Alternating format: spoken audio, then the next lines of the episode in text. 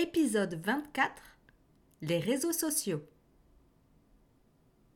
Situation Exprimer son point de vue sur les réseaux sociaux et le justifier. Selon un sondage récent, 45% des jeunes âgés de 16 à 25 ans déclarent ne pas pouvoir se passer des réseaux sociaux. Plus de la moitié y consacre plus de 3 heures par jour. Qu'en pensez-vous? Personnellement, je passe entre 3 et 4 heures par jour sur les réseaux sociaux, principalement sur Instagram et sur TikTok. Je ne pense pas que j'y passe trop de temps, étant donné que ce temps est réparti sur toute la journée. J'utilise ces réseaux pour diverses raisons. Ça me permet notamment de communiquer avec mes amis et de lire l'actualité.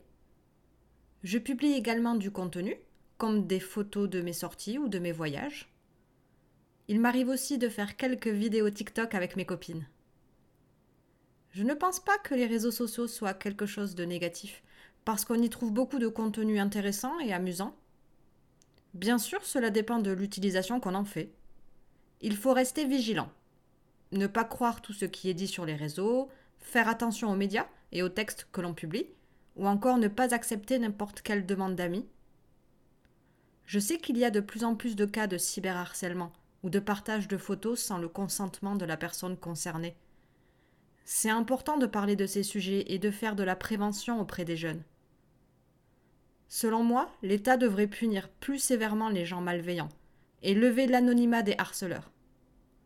De plus, les plateformes pourraient faire davantage d'efforts en ce qui concerne la modération.